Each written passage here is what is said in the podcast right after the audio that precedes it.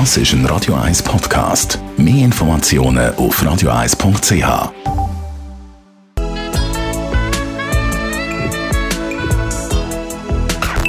Best auf Morgenshow.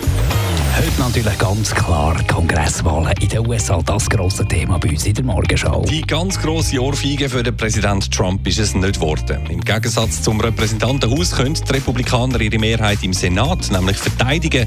Sie bauen sie sogar noch leicht aus. Allerdings, die neue Mehrheit im Repräsentantenhaus, die erlaubt den Demokraten, dem Präsident Trump in den nächsten zwei Jahren politisch das Leben schwer zu machen. Sie können neue Gesetze von ihm blockieren, sie können Ermittlungen ins Rollen bringen oder auch dafür sorgen, dass die Ergebnisse zum Beispiel von der Russland-Untersuchungen der auch tatsächlich veröffentlicht werden.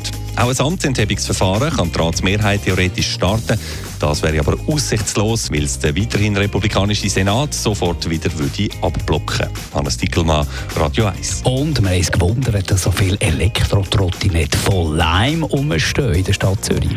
Also im Moment passiert mit denen von uns aus nichts. Da kümmert sich Leim drum. Wir sind aber froh um Hinweise, wenn es äh, neu mit einmal eine Ansammlung hat. Wir haben gerade mit Leim geredet und gesagt, die müssen wieder ein bisschen genauer anschauen und das haben sie ja zugesichert.